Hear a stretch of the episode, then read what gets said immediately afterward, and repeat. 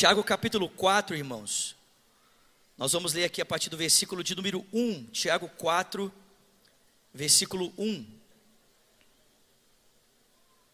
Eu quero conversar com você nesse dia sobre o tema estabilidade. Diga para quem está do seu lado: estabilidade. Tiago capítulo 4, verso 1 diz: De onde vêm as guerras e contendas que há entre vocês? Não vem das paixões que guerreiam dentro de vocês? Vocês cobiçam coisas, mas não as têm. Matam e invejam, mas não conseguem obter o que desejam. Vocês vivem a lutar e a fazer guerras.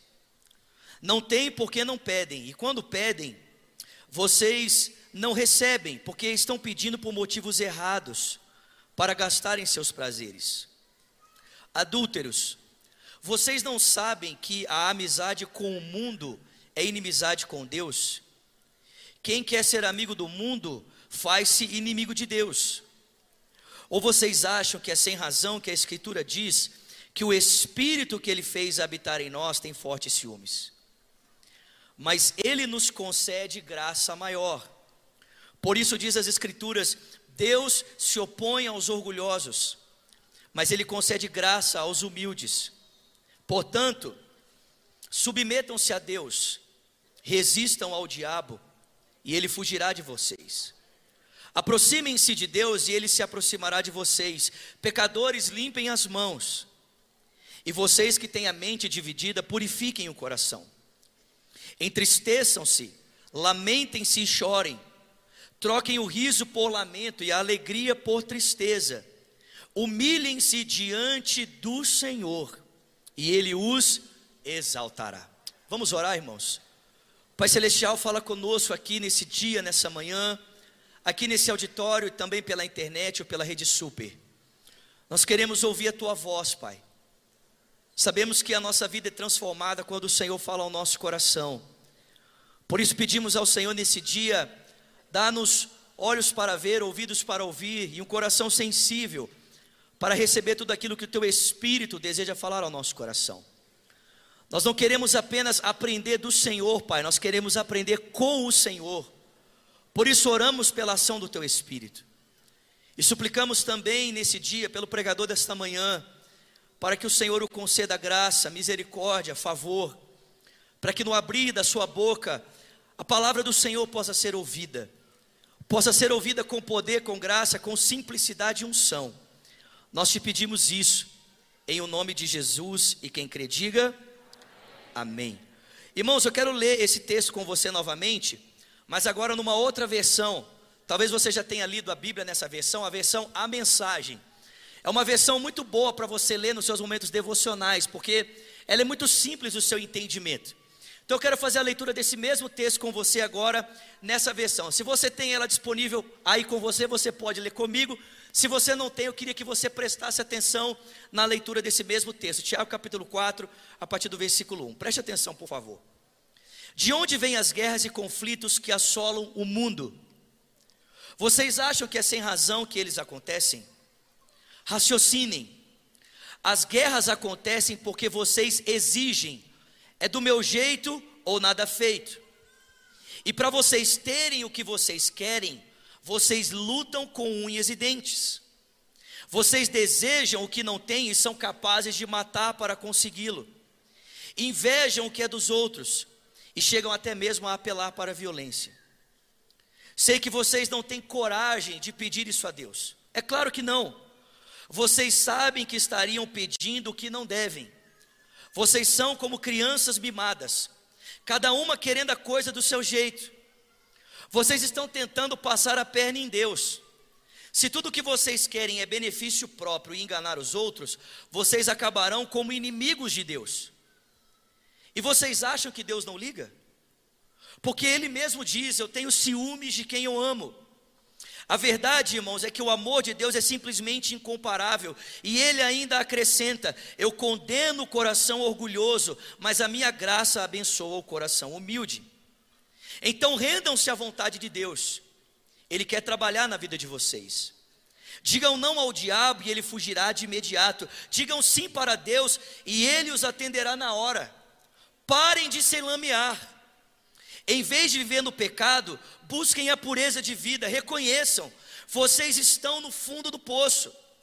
Podem começar a chorar. Não dá para brincar com coisa séria. Ajoelhem-se diante do Senhor, e só assim vocês poderão se reerguer. Mas isso é o próprio Deus quem o fará.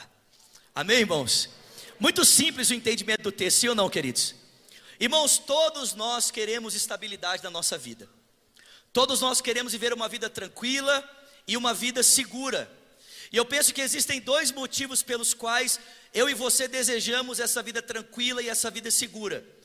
A primeira razão, irmãos, é porque nós fomos criados em um ambiente assim.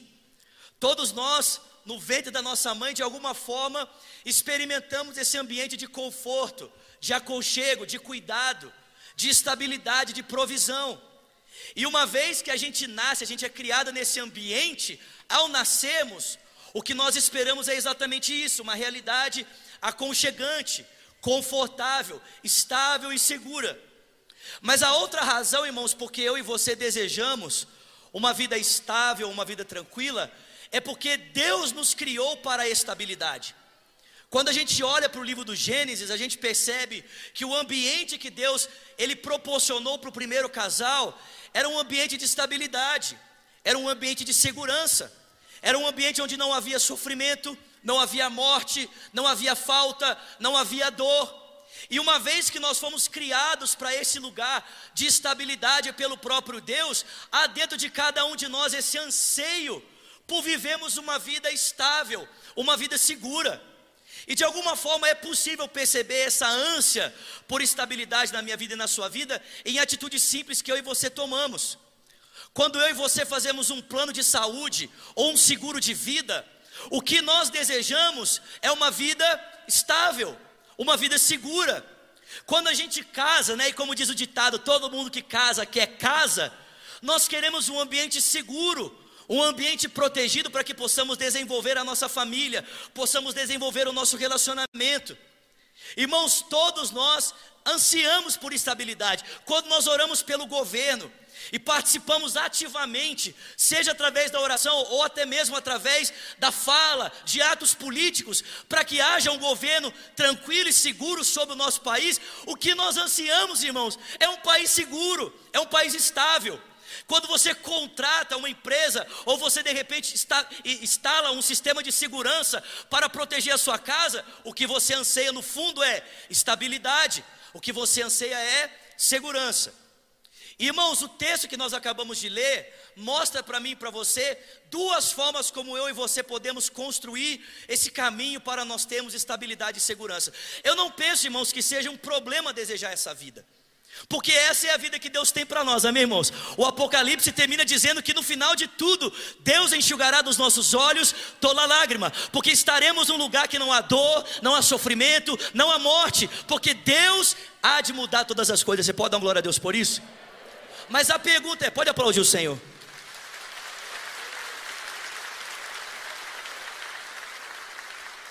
Então a questão não é se nós desejamos isso mas é como nós vamos alcançar isso, como nós vamos construir esse caminho para termos essa estabilidade, essa segurança. E o pastor Tiago, aqui nesse texto, está mostrando para mim e para você que existem duas formas de nós alcançarmos essa estabilidade, esse lugar de conforto, esse lugar de descanso, esse lugar de segurança. E a primeira forma que o pastor Tiago mostra, irmãos, para nós termos essa estabilidade é através da nossa independência da nossa autonomia, do nosso orgulho. Essa é a primeira forma que o pastor Tiago mostra para mim e para você, que eu e você podemos ter esse lugar de estabilidade, esse lugar de segurança, esse lugar de conforto. E a segunda forma, irmãos, é dependendo de Deus, é dependendo da sua graça, é dependendo da sua misericórdia, é nos entregarmos a Ele a sua boa vontade, ao seu, ao seu propósito, ao seu coração, e permitirmos que Ele, por meio da sua graça e ação do seu Espírito, estabeleça para cada um de nós esse lugar de estabilidade, de proteção e de segurança. E a pergunta é: como é que a gente sabe, irmãos, se nós estamos buscando estabilidade por meio do orgulho ou por meio da humildade? Como é que a gente sabe se o caminho que nós estamos usando para construirmos esse lugar de estabilidade é através de uma vida de autonomia ou através de uma vida de humildade e de humilhação? O texto diz: é só você perceber os resultados da sua busca na sua vida. É só você perceber a forma como a sua vida está se configurando nessa sua busca e na minha busca por esse lugar de estabilidade. O texto está dizendo: se ao percebemos na nossa vida caos, desordem, brigas, discussões e confusões para termos estabilidade, irmãos, isso prova que a nossa forma de construirmos esse lugar de segurança é através do orgulho. Se nós estamos colhendo de paz, de conforto e de descanso, o texto vai dizer que o caminho que estamos escolhendo é o caminho da humildade. Irmãos, preste atenção, é impossível através da autonomia e do orgulho buscarmos estabilidade e termos paz. O Tiago está dizendo que o resultado de uma pessoa que tenta construir esse lugar de segurança na sua vida por meio do orgulho não é paz, pelo contrário, é conflito, é desordem, é caos. Ele começa o texto dizendo: será que vocês não percebem que a razão de todo caos e desordem no mundo tem a ver apenas com uma realidade? Um coração orgulhoso que se recusa a se submeter a Deus? E ele aponta, irmãos, preste atenção, para três realidades que uma pessoa experimenta por causa do seu orgulho. Em primeiro lugar, o Tiago diz que uma pessoa orgulhosa tentando construir um caminho de estabilidade, ele experimenta inveja. O coração dele é tomado por inveja, porque ele está tentando construir a sua vida e fazê-la mais segura, mas ele não consegue. É causa, é desordem, é confusão, é briga, é discussão. E a Bíblia diz que ele olha para uma pessoa que tem paz, que tem tranquilidade, e o coração dele é tomado de inveja. O texto diz que o coração fica invejoso. Agora, irmão, presta atenção aqui. Inveja é diferente de cobiça. Porque a gente pensa que inveja é desejar o que o outro tem, mas isso, irmãos, é cobiça. A cobiça é o desejo por possuir aquilo que o outro já tem. A inveja, irmãos, não é cobiça. A inveja não é o desejo pelo outro. A inveja é o desejo que o outro não tenha. A inveja é um anseio para que o outro perca aquilo que ele construiu. É para que o outro não desfrute daquilo que ele tem. A inveja, irmãos, é um desejo pela morte do outro. Uma pessoa tomada de orgulho, tentando construir estabilidade, quando ela percebe alguém vivendo em paz, quando ela percebe alguém vivendo em tranquilidade, quando ela percebe alguém vivendo em segurança, o coração é tomado de inveja. Ou seja, eu quero que o outro perca isso. Eu quero que o outro, ele não desfrute daquilo que ele tem. Irmãos, é simples entender isso, amém? É só a gente pensar no contexto de time de futebol, amém? Amém, irmãos? Vou nem falar de Cruzeiro Atlético, amém, irmãos? Mas, irmão, presta atenção: num time de futebol, você não deseja ter os títulos do seu time adversário. O que você deseja é que ele não tenha. O time vai para a final do campeonato e o seu anseio não é assim, ah, eu queria que o meu time tivesse lá. O seu anseio é, eu quero que aquele time perca. Sim ou não, irmãos? Glória a Deus que o Palmeiras perdeu o Mundial. Isso é inveja. Um coração orgulhoso tentando construir sua estabilidade, em primeiro lugar, é tomado por inveja. O texto não diz apenas que é tomado por inveja, irmãos, mas o texto também diz que o coração orgulhoso é tomado por discussão. Ele briga, ele discute, ele faz guerras. Na tentativa de construir estabilidade, não importa quem se levante no meu caminho para eu desfrutar disso. Eu vou passar por cima dessa pessoa. Eu vou ferir essa pessoa, seja com palavras, seja com atitudes. De alguma forma eu vou tirar essa pessoa do meu caminho para que eu possa tentar experimentar desse lugar de estabilidade. E por último, irmãos, o texto diz que essa pessoa, ela também vive um dilema de imposição. Ela não aceita que alguém fale o diferente, ela quer impor a sua vontade sobre o outro. Não existe a possibilidade do diálogo. A conversa com essa pessoa é sempre imposição, é luta, é guerra.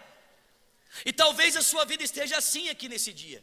E você está se perguntando para Deus: Deus, por que, que eu não tenho paz? Por que, que eu não tenho estabilidade? Deus, eu luto, eu tento de todas as formas construir esse lugar de segurança, de estabilidade, mas parece que quanto mais eu tento isso, mais longe ele parece. Irmão, preste atenção: a razão pela qual, a razão pela qual esse caos se encontra na sua vida é muito simples: é que a forma que você está tentando buscar aquilo que Deus tem para você não é o caminho dele, e o resultado está sendo inveja, discussão, imposição, e por isso você não experimenta paz.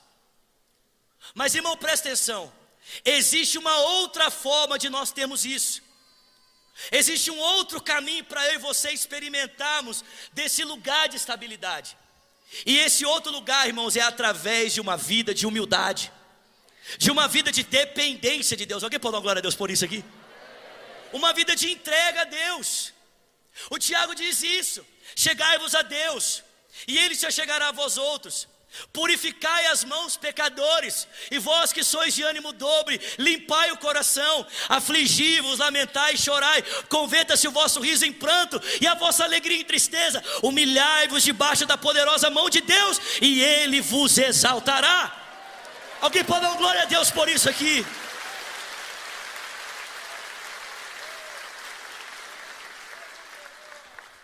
Humildade, irmãos. Humildade e dependência. E será que você consegue perceber que é exatamente esse o caminho que Jesus, o Filho de Deus, ele decidiu trilhar para nos livrar das consequências do caos que nós estabelecemos por causa da nossa, da nossa autonomia, do nosso orgulho, da nossa independência? Será que você consegue perceber que foi esse o caminho que Jesus decidiu trilhar para que eu e você pudéssemos novamente ter acesso à graça de Deus? Paulo fala em Filipenses capítulo 2, verso 5: Tende em vós o mesmo sentimento que houve em Cristo Jesus, que subsistindo ele em forma de Deus, não considerou que o ser igual a Deus era algo que devia pegar-se, mas ele esvaziou-se a si mesmo, assumindo a forma de servo, se fazendo semelhante aos homens e o texto diz que, sendo ele encontrado em forma humana, ele humilhou-se a si mesmo, sendo obediente até a morte morte de cruz.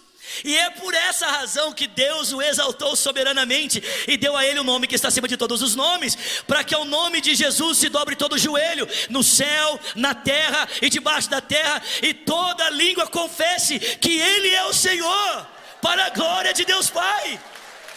Aleluia! Percebe, irmãos? O Paulo está dizendo categoricamente para mim e para você: a escada, irmãos, que nos leva a esse lugar de dependência, a escada que nos leva a esse lugar de estabilidade, ela não aponta para cima, ela aponta para baixo. Ela tem a ver com a nossa atitude de humildade e de dependência de Deus. O pastor Tiago está dizendo lá no capítulo 4 de Tiago, irmãos, se a nossa forma de tentarmos construir estabilidade é essa, de imposição, de inveja, de discussão, nós estamos nos parecendo com as pessoas que não têm Deus, nós estamos nos parecendo com as pessoas do mundo. Estamos parecendo com aquelas pessoas que parecem que não têm a presença de Deus na vida delas. E você acha que Deus olha você e eu, nos aliançamos à forma do mundo de construirmos estabilidade e Ele não tem nenhum tipo de preocupação? Não, Deus sente ciúmes por você. Ele fica ciumento. Alguém pode dar glória a Deus por isso? Ele fica ciumento. Ele não gosta. Ele fica de mal me quer com você. Porque ele te ama. Ele tem ciúmes de você. Ele tem um zelo pela sua vida, meus irmãos. Um zelo. Eu gosto de, eu gosto de pensar esse. Vocês estão comigo aqui, gente? Eu gosto de pensar esse ciúme de Deus assim num exemplo. Amém? Vocês estão comigo? Eu gosto de pensar esse ciúme de Deus da seguinte forma. Imagina um casal, amém? Um casal casado, 10 anos de casado. Se conheceram na época da faculdade, desenvolveram um relacionamento nessa época, se casaram, 10 anos juntos. Passados esses 10 anos que eles estão juntos, é, relacionamento desenvolvido na época dos estudos, 10 anos depois, a turma da faculdade resolve fazer um encontro para comemorar os 10 anos de formado. E aí eles são convidados. Vocês estão comigo? E quando eles chegam na festa para rever os amigos, ver como é que todo mundo está, 10 anos de formado, O marido chega na festa e ele encontra aquela amiga da época da faculdade. Os irmãos entenderam? Quem entendeu aqui? As irmãs já pensaram, vai morrer. Né? E aí o amigo encontra a amiga e ele abre os braços, e, uau, aquela alegria, aquela empolgação. Aí a esposa olha, nossa, tá feliz, hein? Poxa, ó, tá bem feliz esse rapaz. E a esposa fica ali, meio que à distância, observando até onde a resenha vai. Só que passa um tempo e ele permanece ali, passa um pouco mais de tempo, ele permanece ali. E a esposa já está assim, né? Nossa, tá empolgante mesmo a conversa, né? E aí, de repente, o marido sai. E a esposa pensa, pô, até que enfim acordou para a vida, percebeu que eu estou aqui. Só que ele sai não para ir em direção à esposa, ele sai para pegar um copo de refrigerante e trazer para a amiga. As irmãs, vai morrer. Daqui a pouco ele sai de novo, mas não é para vir falar com a esposa. Ele sai e vai pegar um pouco de salgadinho para a amiga. E aí a festa acaba e os dois estão andando juntos para o carro, um ao lado do outro. E o marido percebe aquele climão, né? Quantos maridos estão aqui comigo? O marido percebe aquele climão. E aí ele resolve fazer aquela pergunta que todo marido inteligente faz, amém? As irmãs estão rindo, vocês já sabem o que eu vou falar, né? Aquela pergunta inteligente: o que, que foi? O que, que aconteceu? Qual que é a resposta da esposa? A esposa olha: nada, não aconteceu nada. E aí eles entram no carro, vai aquele clima de velório para casa. E quando eles entram no elevador para subir para o apartamento, o marido, sexta-feira à noite, tem intenções devocionais com a esposa. Os irmãos entenderam? Ele quer orar em línguas, amém? E aí ele quer fazer um carinho na esposa, ele vai encostar nela, ela olha para ele e fala assim: Não me toca, não encosta em mim. A pergunta é, irmãos, o que, é que essa esposa está sentindo? Que irmãos? Ciúmes. Por quê, queridos? Porque essa esposa sabe que havia uma dedicação, uma atenção que deveria ser dado a ela e foi desperdiçada com uma outra pessoa. É um zelo, queridos. É isso que Tiago está dizendo para mim e para você. Deus é um Deus zeloso. Ele nos comprou para Ele. E ele fica muito enciumado quando ele vê uma dedicação que deveria estar sendo dada a ele e a sua vontade, sendo entregue a outros planos, a outros propósitos, a outros projetos, que se assemelham à forma das pessoas que não têm Deus de viver. Mas tem um outro caminho, é o caminho da humildade, é o caminho ilustrado por Jesus. É o caminho que o Filho de Deus, irmãos, percorreu para nos resgatar de volta para o Pai. Tem alguém comigo aqui, pelo amor de Deus? Irmão, deixa eu te fazer uma pergunta. Você acha que Jesus está num lugar de estabilidade e segurança, sim ou não? A Bíblia diz que ele está assentado à direita de Deus, amém, queridos? Quantos aqui acreditam que Jesus está num lugar de estabilidade e segurança, que nada pode estremecê-lo, nada pode abalá-lo? Quantos acreditam?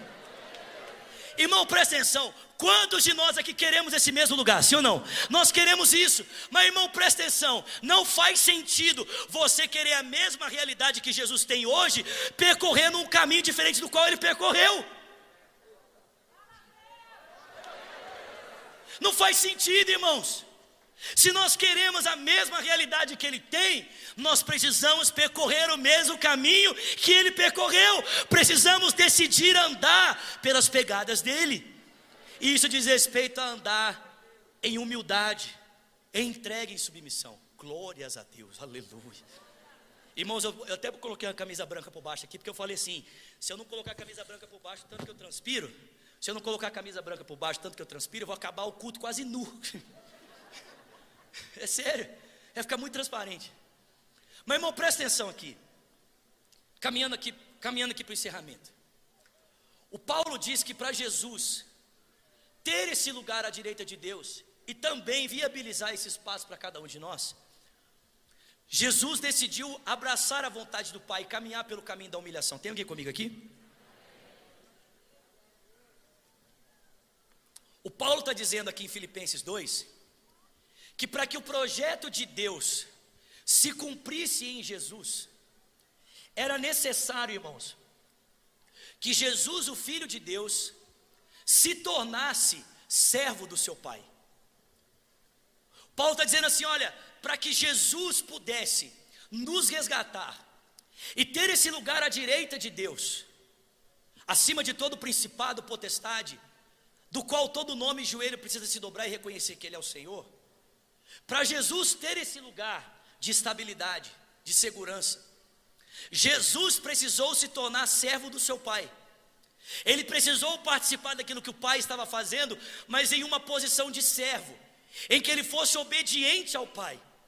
Paulo dizendo ele igual a Deus, para cumprir a vontade do Pai, precisou se tornar servo do Pai. E como é que Jesus fez isso? Paulo diz: Jesus se tornou servo do Pai quando ele se tornou um ser humano como eu e você. Como é que Jesus se colocou em uma posição em que ele podia ser servo do Pai? Paulo diz: quando ele decidiu se tornar um ser humano comum a todos nós, nessa posição comum a todos os humanos, Paulo diz: Jesus se fez servo do Pai. Vocês estão comigo aqui? Ele se fez servo de Deus. E eu gosto, irmãos, de ilustrar isso aqui de uma forma, e nós vamos caminhar para o encerramento. Eu gosto de pensar o seguinte: que o lugar que o Filho de Deus tinha junto do Pai, antes de todas as coisas, era o lugar certamente mais privilegiado do universo, amém, queridos? Antes de se tornar um ser humano, Paulo diz que Jesus estava à direita de Deus e era semelhante ao Pai em divindade, amém? Então Jesus estava numa posição, será que vai dar ruim aqui? Aleluia. Vocês estão comigo, gente? Agora eu consigo ver os irmãos lá do fundo, glória a Deus. É. Irmão, presta atenção. Jesus estava nessa posição, aonde ele estava no lugar certamente mais privilegiado do universo, de onde Jesus poderia certamente olhar para todos nós de cima para baixo, assentado à direita de Deus. Só que o texto diz para mim e para você que para que a vontade do Pai fosse cumprida no Filho, Jesus desceu da sua glória, amém, queridos? Ele se esvaziou e ele se fez um ser humano comum a mim e a você. Em outras palavras, o que eu quero dizer é que Jesus, irmãos, ele deixou o lugar de onde ele podia nos olhar de cima para baixo e ele decidiu nos olhar olho no olho. Ele se tornou um ser humano comum a todos nós. Ele decidiu descer e nos olhar olho no olho. Alguém pode dar glória a Deus por isso? Ele decidiu olhar para a gente de igual para igual. Um homem como todos os homens, nos olhar nos olhos. Só que, irmãos, o texto diz que ele não ficou satisfeito com isso. Jesus não ficou satisfeito, irmãos, de se tornar um ser humano comum e olhar todos os homens nos olhos. O texto diz que, sendo encontrado em forma humana, ele ainda humilhou-se a si mesmo, sendo obediente até a morte e morte de cruz. Irmão, presta atenção: Jesus não decidiu apenas nos olhar olho no olho. O texto diz que ele se ajoelhou e ele decidiu nos olhar de baixo para cima. Ele se humilhou. O texto não diz que ele foi humilhado, mas que ele se humilhou. Irmãos, não é isso que João capítulo 13 ilustra para nós. Na última ceia em que Jesus participou com os seus discípulos, antes de estabelecer o reino de Deus, o texto bíblico diz para mim e para você que Jesus estava sentado à mesa e todos os outros haviam passado pela mesma bacia, pela mesma toalha. E a Bíblia diz que o Filho de Deus, ao invés de permanecer na mesa, na posição de ser servido, ele se levanta da mesa, ele tira a sua túnica, ele se cinge com a toalha, ele toma o balde e ele caminha na direção dos seus discípulos para lavar os pés de todos eles. O texto diz que Simão Pedro olha para aquele ato de humilhação de Jesus e ele diz: Não pode, não pode, está errado, nunca. Mas Jesus fala para ele: Pedro, se eu não lavar os seus pés, você não tem parte comigo. Se você não aceitar, Pedro, essa decisão pela humilhação, você não tem parte comigo. E assim Jesus não apenas lavou os pés de Pedro, mas lavou os pés de todos os outros. E ao sentar-se na mesa e ao tomar sua roupa, Jesus diz: irmãos, discípulos, amigos, vocês viram o que eu acabei de fazer? No, no costume comum, no costume normal, os maiores são servidos pelos menores. Mas eu, sendo maior entre vocês, decidi me fazer servo de vocês, decidi pelo caminho da humilhação, e assim também vocês devem fazer uns com os outros. Irmãos, se nós queremos ter estabilidade na nossa vida, o caminho é o caminho da dependência de Deus, é o caminho da humilhação, é o caminho da graça, é o caminho onde a misericórdia se manifesta para ser e fazer por nós aquilo que não conseguimos fazer por nós mesmos.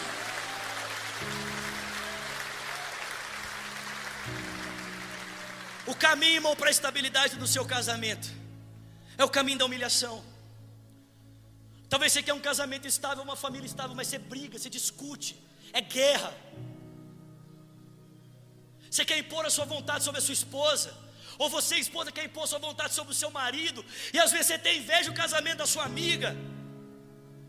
Dentro de você, seu coração é amargo a respeito de pessoas que estão vivendo coisas boas, porque você quer que elas não tenham, uma vez que você também não tem. Às vezes é discussão, seus filhos estão em casa, e ao invés de verem pais que se amam e usando as palavras para edificar esse amor, veem pais que usam as palavras para degladiar uns aos outros. Jesus está dizendo para você: eu tenho estabilidade para você. Mas para isso você precisa escolher o caminho da humilhação, o caminho da dependência.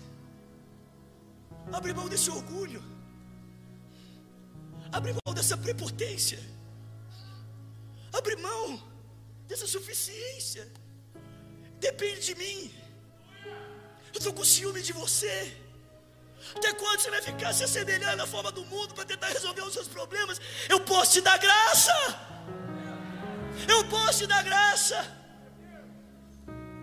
Eu concedo graça aos humildes, mas eu resisto aos soberbos. Eu quero terminar esse compartilhar com você aqui, contando para você uma experiência que eu vivi. Você pode ficar de pé no seu lugar, por favor? Tem alguém comigo aqui nesse dia? Tem alguém sendo abençoado por Deus aqui? Irmão, presta atenção. Há muitos anos atrás, eu devia ser adolescente, não, devia não, eu era adolescente, eu não lembro exatamente quantos anos eu tinha, talvez uns 14. Eu fazia parte de uma equipe de natação. Por incrível que pareça, meus irmãos. E eu lembro que nós fomos fazer uma viagem para nadar uma, uma, uma competição, para competirmos. E tinha um, um, menino da equipe. Ele era muito maior do que eu, irmãos. Ele era muito maior do que eu. E ele era muito zombador, ele era muito engraçado. Ele tirava sarro de todo mundo. Ele era muito grande. Tem alguém que é muito grande aqui? Muito, tipo assim, muito grande, muito grande. Quanto, irmão, quanto, quanto de altura você tem? 1,96, vem cá, vaso, é você mesmo. Vem cá. Sai, esquerda, esquerda, esquerda, esquerda. Deixa ele passar, irmãos, por favor. Vem cá. Vamos aplaudir esse santo varão, amém? Do tamanho dos gigantes filisteus. Estou brincando. Vem cá, vaso. Eita glória, igreja. Irmão, o, o irmão é pequeno, amém? De todos os lados, amém? Vem cá. Como é seu nome? Cássio, vem cá, Cássio.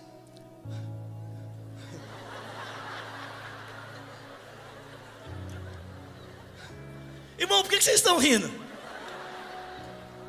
Vocês acham engraçado, né? Vocês, né? Mas presta atenção. O menino era mais ou menos assim do tamanho do Cássio. E um menino muito engraçado, muito zombador. E ele tirava sarro de todo mundo. Mas nesse dia, irmãos, ele resolveu pegar no meu pé. Ele resolveu tirar sarro de mim.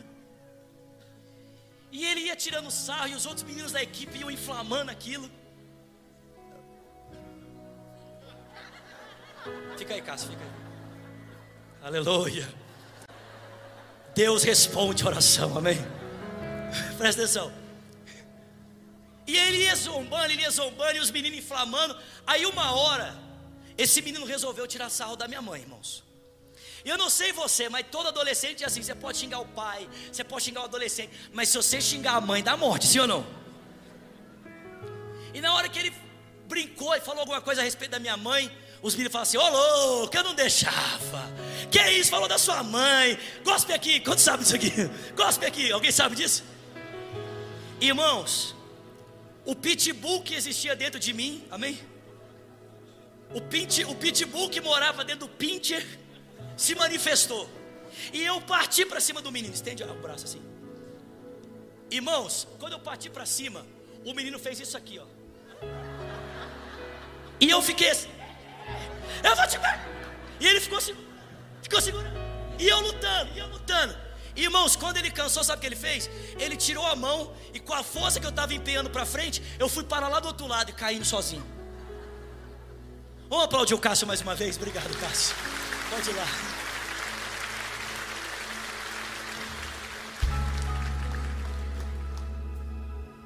Mas você consegue entender que é exatamente isso que esse texto está falando? Muitas vezes nós estamos assim, irmãos. Nós estamos lutando com Deus. Eu vou conseguir, eu vou fazer, vai ser do meu jeito. E Deus está assim, porque a Bíblia diz que Deus resiste aos soberbos.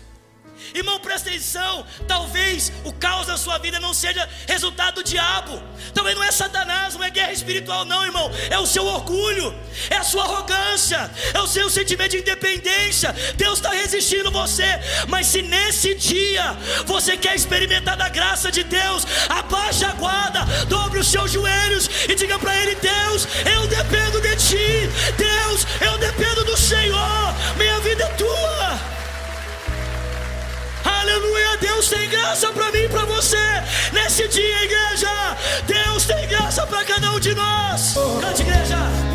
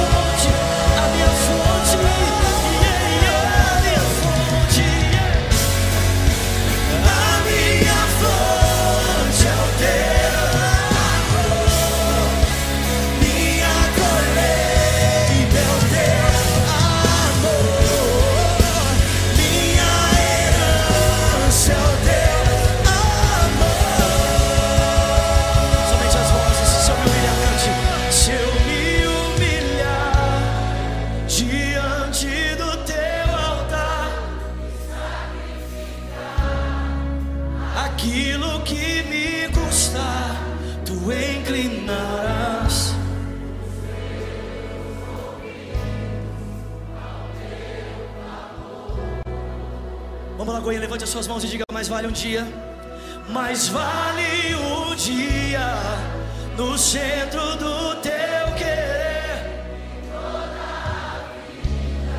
Sem jamais te conhecer, tu és minha fonte, minha colheita. Mais uma vez, tu és minha fonte, diga, tu és minha fonte. Tu és minha fonte.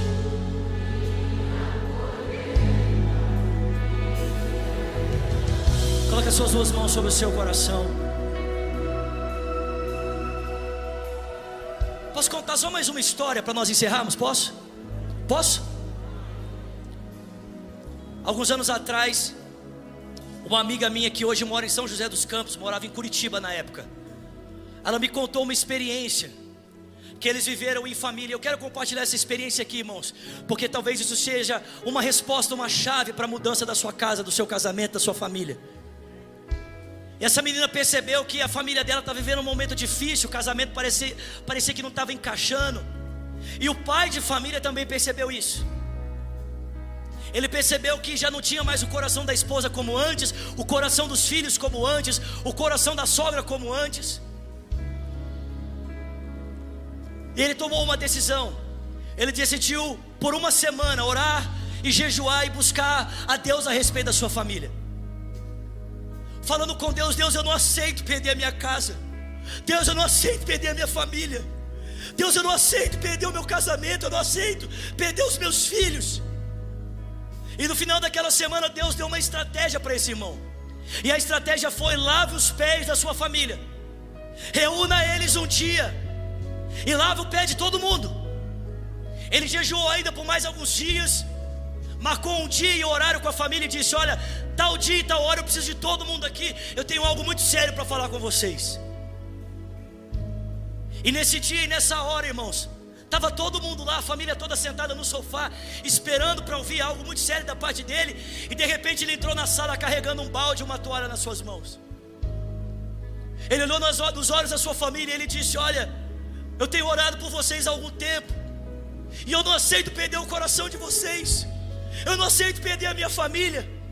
E ele se ajoelhou diante da esposa, e com aquele balde, com aquela toalha, ele começou a lavar os pés da sua esposa.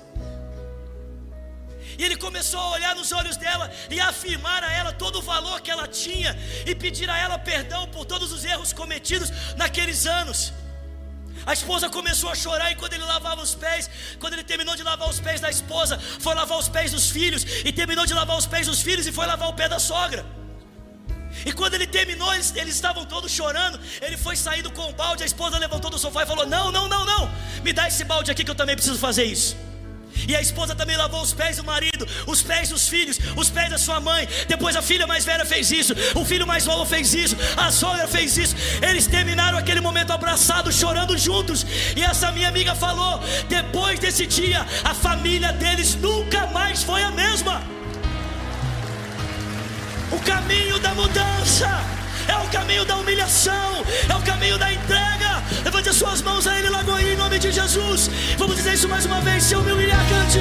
Se eu me humilhar diante do teu altar e sacrificar aquilo que me custar, tu inclinarás de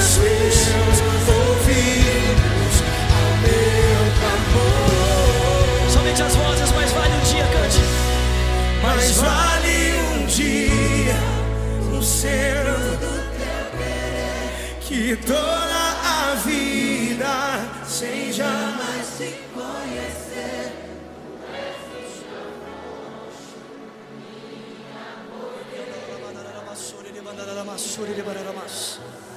Seus olhos fechados, suas mãos sobre o seu coração. Feche os seus olhos, por favor, coloque as suas mãos sobre o seu coração. Você acha que nós gostamos dessa palavra humilhação, irmão? Sim ou não? Nós gostamos dessa palavra, irmãos? Não. Nosso orgulho não gosta dela.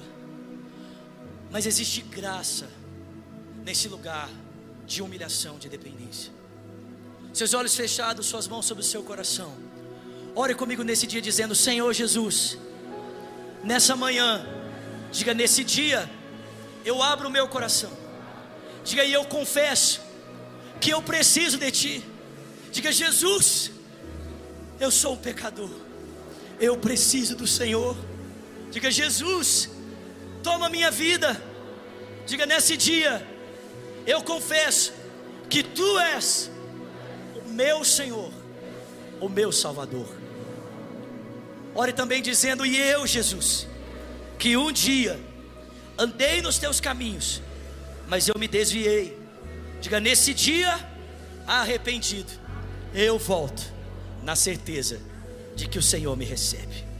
Seus olhos fechados, suas mãos no seu coração. Se você está aqui nesse auditório, talvez pela rede super, pela internet, pela rádio super, eu não sei. E você orou nesse dia pela primeira vez, dizendo: Eu quero entregar minha vida para Jesus.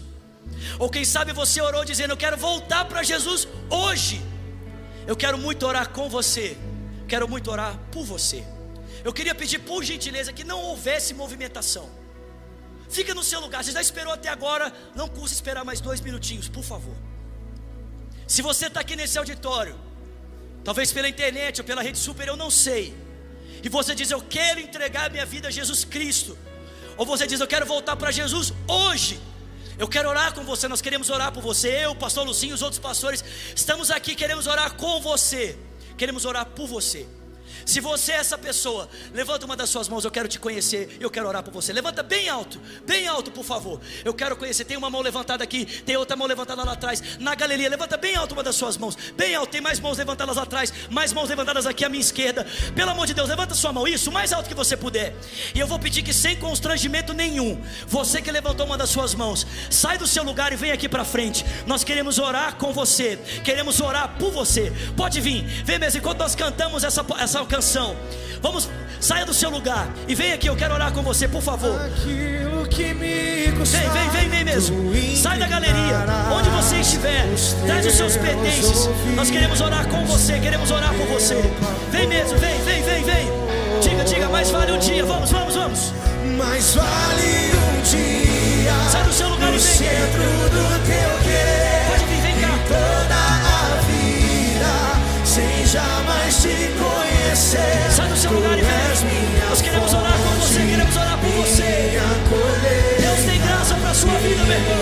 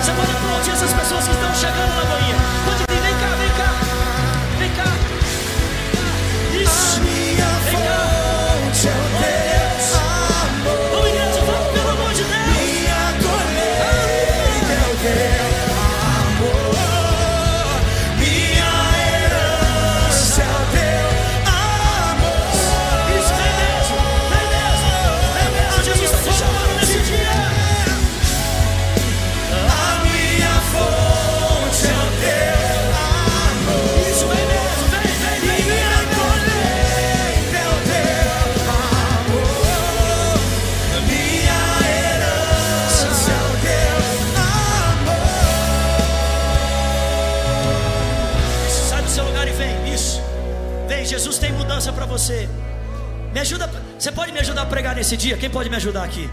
Vira para essa pessoa que está do seu lado e fala para meu irmão. Fala para ela, olha para ela e fala assim, meu irmão, como é que está a sua vida com Jesus? Talvez ela esteja aí com medo de vir para frente, com vergonha. Deixa eu dizer uma coisa para você: se você está aí no seu lugar preso pelo medo pela vergonha, esse medo está quebrado agora em nome de Jesus. Essa vergonha está quebrada agora. O Espírito de Deus te faz livre para você sair do seu lugar e vir aqui para frente. Pode vir, querido, vem mesmo. Tem mais gente chegando, pode vir. Vamos lá, igreja, vamos aplaudir o Senhor por as vidas que estão vindo. Tem mais gente chegando. Aleluia! Aleluia! Isso, pode vir, vem mesmo. Vamos, Lagoinha, pelo amor de Deus. Aplauda o Senhor por essas vidas. Aleluia! Deixa eu dizer uma coisa para vocês que estão aqui na frente. Vocês não choram de emoção, não. Vocês choram porque Jesus está entrando na vida de vocês e Ele nunca mais vai sair. Nunca mais. Você pode estender suas mãos para cá e me ajudar a orar nesse dia? Pode vir, vem, vem, vem. Tem mais gente chegando. Vem mesmo, vem, vem, vem. Vamos aplaudir essas pessoas que estão chegando, gente. Vem. Tem mais gente chegando. Glória a Deus. Alguém pode dar glória a Deus comigo? Diga glória a Deus. Estenda suas mãos para cá. E ore comigo dizendo: Pai, em nome de Jesus, nós abençoamos cada uma dessas vidas. Diga, declaramos que elas são tuas, que elas pertencem a ti. Diga, Pai, e como família, diga, como igreja. Tem mais gente chegando, glória a Deus, pode vir. Tem mais gente chegando. Diga, como igreja, como família, nós os abençoamos. Diga, e nos comprometemos em servi-los, em amá-los, diga em ser com eles a tua família, para a glória de Deus Pai, em nome de Jesus. Você pode aplaudir o Senhor por essas vidas aqui. Pode aplaudir forte mesmo. Uh! Aleluia! Aleluia! Espírito de Jesus, nós te louvamos nesse dia. Vou dizer uma coisa para vocês que estão aqui na frente. Eu vou contar até três. Eu quero que vocês se virem para conhecer uma igreja que já amava vocês e já orava muito por vocês. Amém? Vamos lá? Mais rápido. Pá, pá, pá, pá. Vamos lá. Não, devagar, gente. Peraí, peraí, peraí. Vamos fazer direito esse negócio, gente. Isso. Lá. Vamos lá, juntos. Um, dois, três. Podem se virar. Deus abençoe vocês. Sejam bem-vindos à família de Deus. Aleluia. Deus te abençoe. Deus te abençoe em nome de Jesus. Deus te abençoe. Não volta para o seu lugar, não. Me dá dois minutinhos da sua atenção. Eu queria muito anotar o seu nome e poder orar mais por você. Pode ser. Vou acompanhar aquela mão levantada ali, ó. Isso, de colete, por favor. Podem seguir, nós temos um presente para entregar para vocês. Enquanto vocês caminham, a igreja vai aplaudi-los mais uma vez, por favor. Vamos lá, Lagoinha, pelo amor de Deus, me ajuda. Aplauda, aplauda, aplauda, aplauda, aplauda, aplauda. Aleluia! Se eu me humilhar diante do teu altar, Sacrificar aleluia! aquilo que me custa,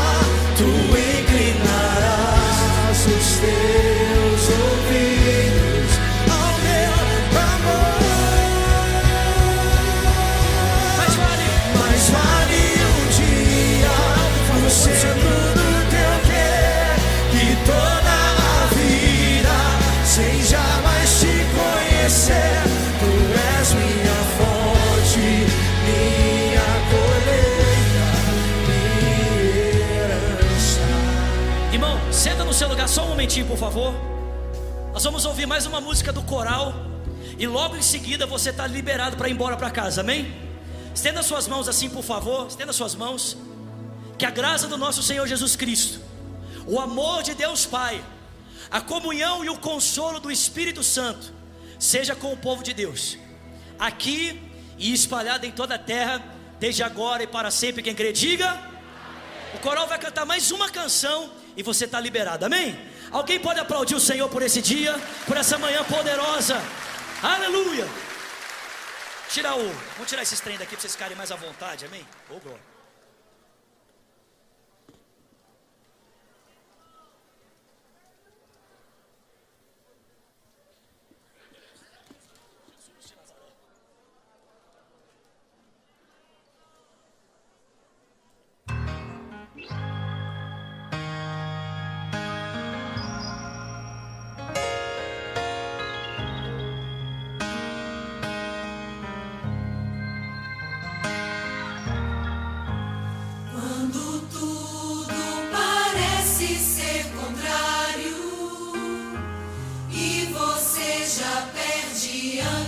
De ganhar.